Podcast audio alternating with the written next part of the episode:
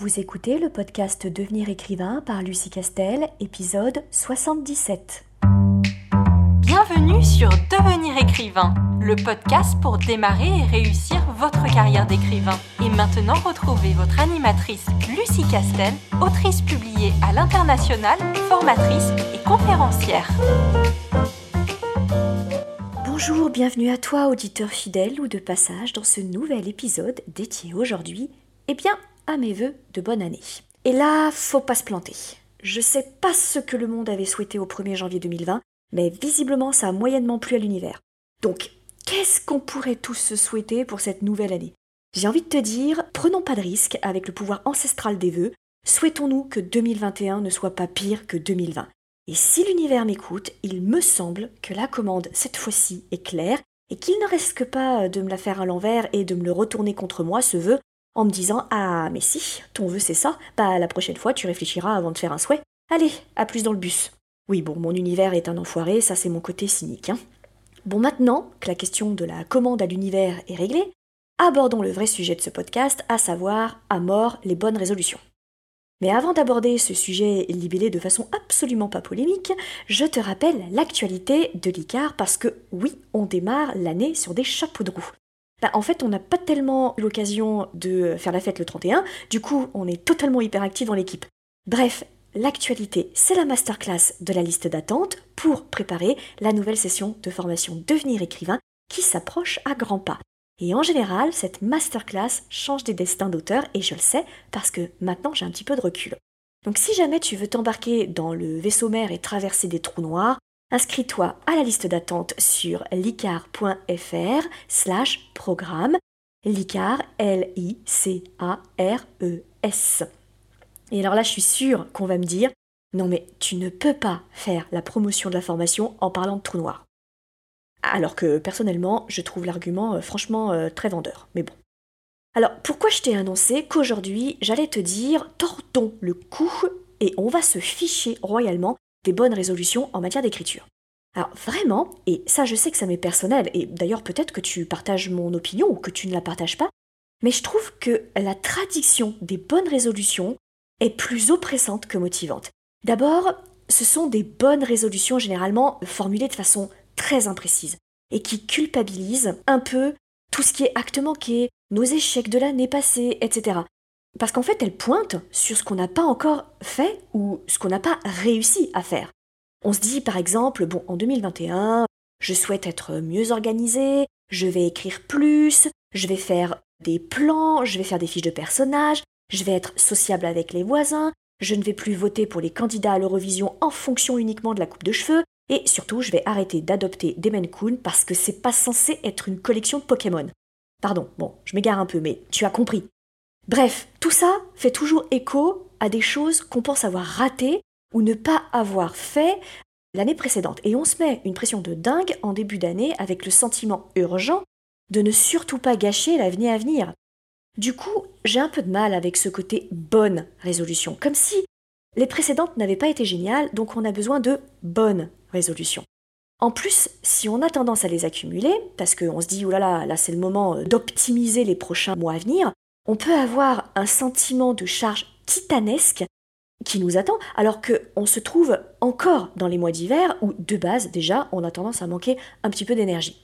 Cela étant dit, je trouve quand même que le début d'année est le moment propice pour non pas prendre de bonnes résolutions hyper générales et un peu déconnectées, mais pour réfléchir à l'organisation et la stratégie des projets d'écriture à venir, quels que soient d'ailleurs les projets. Et pour quelles raisons ben, tout simplement parce qu'on se trouve en janvier et que nous sommes beaucoup quand même encore à raisonner professionnellement en tout cas en année civile. Et c'est pas illogique comme réflexe, car beaucoup de choses très importantes de nos vies sont calquées elles aussi sur les années civiles. Beaucoup d'impôts, certains bilans d'entreprise, certains abonnements, euh, même les calendriers de publication des livres, des maisons d'édition se pensent beaucoup en événements sur une année civile. Donc du coup, c'est le bon moment pour se demander ce qu'on a envie de réaliser au cours des 12 prochains mois. En fait, je vais même te dire qu'en matière d'écriture, c'est une bonne idée de réfléchir à son avenir et ses projets sur même du plus long terme.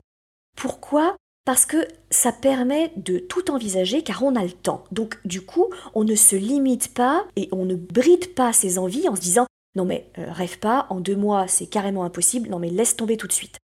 Et tout ce qu'on met en place pour atteindre ces objectifs, même à 24 mois d'ailleurs, nous amène forcément bien plus loin que ce qu'on aurait fait si on n'avait absolument rien prévu. Et puis, organiser l'année à venir permet aussi de prendre son temps pour décomposer son travail et l'atteinte de ses objectifs. Et derrière, ça permet aussi d'être précis et très concret.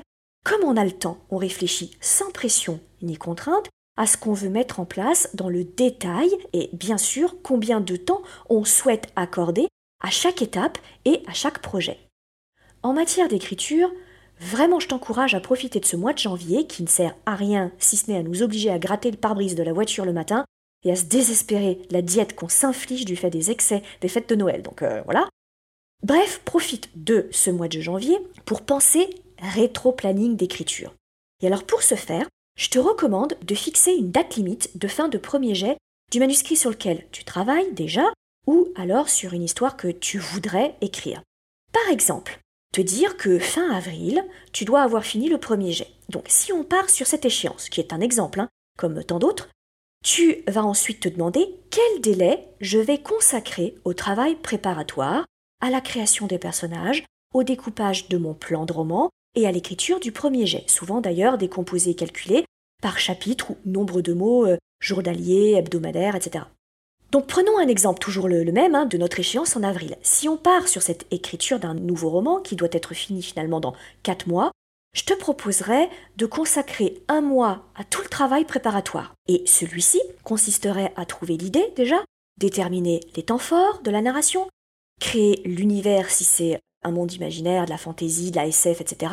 Ou le contexte pour tous les autres genres, l'époque, le lieu, l'ambiance, etc. Mais aussi créer les personnages et le plan détaillé de ton roman. Ensuite, consacre trois mois pleins à l'écriture. Et sur ces trois mois pleins, tu dois garder en tête que ce qui compte avant tout pour plus d'efficacité, et pour être sûr que tu vas aller au bout de ton écriture et de ton projet, c'est la régularité. Ça paraît être simplissime comme réflexion, mais je te jure que c'est vrai parce que plus tu es régulier, plus du coup ton esprit a l'habitude d'écrire, a l'habitude de ton univers, a l'habitude de ta plume, et du coup tu prends bien moins de temps à te remettre dans le bain, et forcément tu fais moins d'erreurs, c'est beaucoup plus précis, plus vite, et tu écris les chapitres plus rapidement. Donc c'est tout à fait lié à une mécanique du, du cerveau qui rend l'exercice tout à fait banal. Donc à toi de voir, évidemment, où tu en es de tes autres obligations personnelles et professionnelles pour savoir ce que ça veut dire d'être régulier.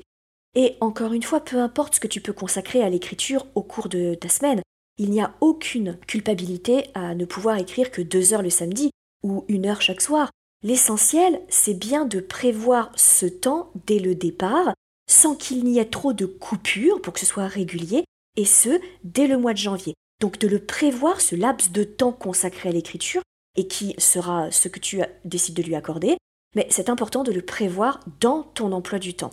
En fait, le secret pour mener à terme un projet d'écriture, c'est d'intégrer l'écriture non pas comme un bonus dans ton quotidien, tu vois, quelque chose que tu ferais si tu as le temps, euh, si tu te sens pas trop fatigué, bref, quelque chose en plus que tu as la chance de pouvoir euh, faire ou pas, mais vraiment de l'intégrer comme une mission, une tâche aussi importante que ton travail, ta famille, les repas que tu dois préparer, le ménage que tu dois faire, etc.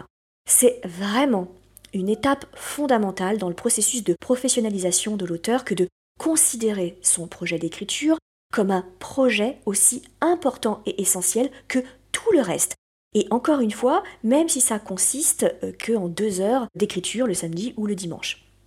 En fait, penser l'écriture comme une pratique aussi essentielle à ton équilibre que tout le reste, c'est aussi prendre enfin la posture d'un auteur professionnel et non de quelqu'un qui a un hobby qui serait celui de l'écriture.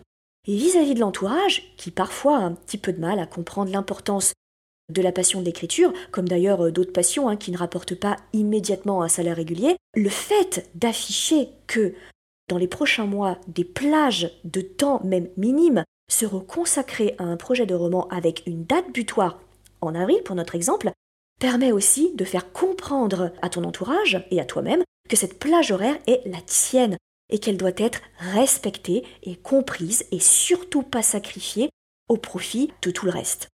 Donc, trois mois pour écrire est à mon sens un bon rythme. Si tu peux écrire tous les jours, tu mettras peut-être un petit peu moins de temps, et c'est tant mieux. Et si tu ne peux écrire qu'une fois par semaine, ou deux, eh bien tu seras peut-être même encore dans les temps. Et si tu n'es pas, ça m'amène au point suivant, à savoir que ce n'est pas parce que tu fixes en début d'année un rétro-planning que celui-ci ne peut pas évoluer. Et que si celui-ci change et évolue, c'est une catastrophe et c'est surtout un aveu d'échec. Pas du tout. Ces plannings et cette prévision, par définition, sont faites pour être adaptées au présent qui passe et pour évoluer. Et d'ailleurs, euh, tout simplement parce qu'il peut se passer évidemment plein de choses dans l'année, des événements euh, personnels que tu n'as pas prévus et qui bouleversent ton calendrier. Et ce n'est pas grave, c'est même totalement normal et sain. En fait, l'un des avantages de se fixer des projets avec des échéances, c'est que même si tu les modifies, tu gardes quand même le cap et tu auras toujours fait plus que si tu ne t'étais fixé aucun but à atteindre. Donc le planning, c'est exactement le même principe d'ailleurs que le plan de ton roman chapitre par chapitre, c'est que en fait on est dans le prévisionnel, tout simplement pour avoir une feuille de route et savoir d'où on part, et où on va, parce qu'on est d'accord que c'est toujours mieux d'avancer avec une boussole. Mais ça ne veut pas dire qu'on ne peut pas changer d'avis en cours de route, en fait. Ça veut juste dire qu'il est toujours plus efficace de remanier un plan avec ce qu'on a déjà fait et ce qu'on avait prévu, et de réfléchir à un meilleur planning, un nouveau planning qui serait évidemment l'héritier de celui qu'on a déjà fait, plutôt que de partir sans rien se fixer, sans rien définir et prier les astres d'aller au bout du projet euh, en moins d'un an ou deux. De toute façon, honnêtement, entre nous, je pense que si 2020 nous a appris quelque chose, c'est qu'on ne pouvait pas attendre grand-chose des astres. Donc autant se débrouiller avec nos petits moyens et quotidiennement. En d'autres termes, vraiment, si tu as la possibilité de le faire, je t'encourage à te dire que ce mois de janvier doit te permettre de faire le point sur tes envies d'écriture, ce que tu es prêt à y mettre de toi et de ton temps, et de répondre à cette question, mais vraiment cruciale, ai-je envie de faire de l'écriture une priorité? Et il n'y a pas de bonne ou de mauvaise réponse. Parfois, ce n'est pas le bon moment pour ça, pour toi, parfois, ça le sera, peut-être en fin d'année, ou peut-être l'année prochaine. Mais plus tu te montreras franc avec toi-même sur ce sujet-là, moins tu éprouveras des désillusions dues au fait que tu te seras placé dans une situation d'échec qui va te faire culpabiliser parce que tu ne seras pas arrivé au bout de ton projet. Tu as complètement le droit de dire que pour l'instant, l'écriture n'est pas une priorité. Et donc, de ne pas désespérer, de ne pas y arriver à écrire ce roman parce que ce n'était pas le bon moment. Tout comme, à l'inverse, tu as le droit de dire, ce rêve-là, je veux lui donner sa chance et je veux me donner tous les moyens. Je teste, je vais au bout et après je verrai ce que ça donne. Ce que je peux t'assurer, pour en finir avec l'impression parfois de manque de volonté qu'ont certains auteurs qui débutent et d'incompréhension euh, face au fait euh, qu'ils n'arrivent pas au bout de leur roman et du coup euh, qui les fait culpabiliser, c'est que tu ne peux pas envisager une publication d'un roman de façon professionnelle, c'est-à-dire soit en édition traditionnelle, soit en auto-édition, hein, ce qui revient au même, si tu ne fais pas de l'écriture une priorité. Ça, c'est certain. Par contre, si tu le fais, alors avec de la persévérance, de l'accompagnement et de la méthode, il n'y a aucune raison que tu n'y arrives pas. Et c'est ce que je répète continuellement aux élèves qui signent pour la formation Devenir écrivain. Et les contrats qu'ils signent me donnent raison. Nous voilà à la fin de cet épisode. J'espère qu'il t'aura apporté quelques pistes de réflexion, voire quelques réponses. Et je te dis à très bientôt.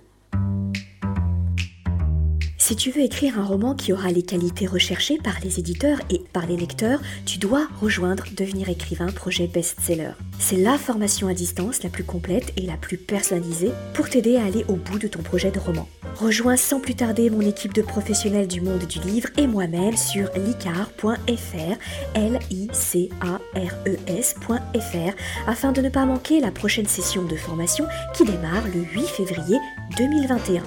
Beaucoup de nos anciens élèves sont en train de réaliser leur rêve de professionnalisation et de publication. Il n'y a aucune raison pour que ça ne t'arrive pas à toi.